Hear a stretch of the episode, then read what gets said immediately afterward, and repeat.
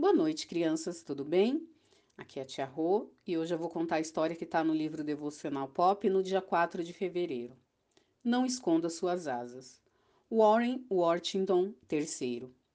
Filho de um industrial bem-sucedido, viu sua vida mudar drasticamente quando asas começaram a nascer em suas costas durante a adolescência. Sua família conseguiu manter a mutação em segredo através de cintas que prendiam suas asas. Durante a faculdade, um incêndio em seu dormitório fez com que ele usasse sua habilidade em voar para resgatar vários colegas, revelando desta forma que sua mutação tinha algo especial, que poderia ajudar a humanidade e os mutantes. Este personagem passou por, passou por muitas transformações ao longo dos anos, inclusive descobrindo que seu sangue tem capacidade curativa.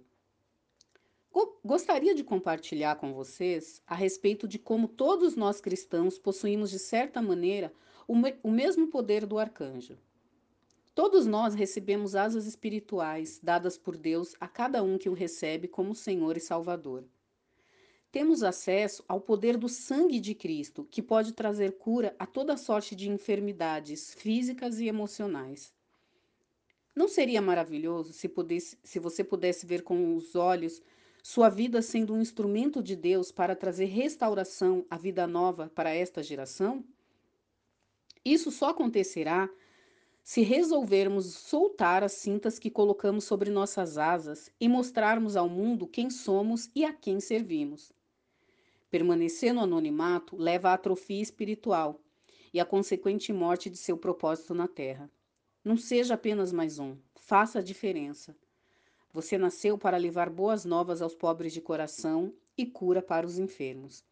Na Bíblia, lá no livro de Gálatas, versículo, capítulo 5, versículo 14, diz o seguinte: Toda a lei se resume num só mandamento: ame ao seu próximo como a si mesmo. Vamos orar? Meu Deus, em nome do Senhor Jesus, eu agradeço ao Senhor por todo esse dia, por mais essa história, Pai. E quero pedir que o Senhor coloque no nosso coração o mesmo amor que há no coração de Cristo quando ele olha para nós, Deus.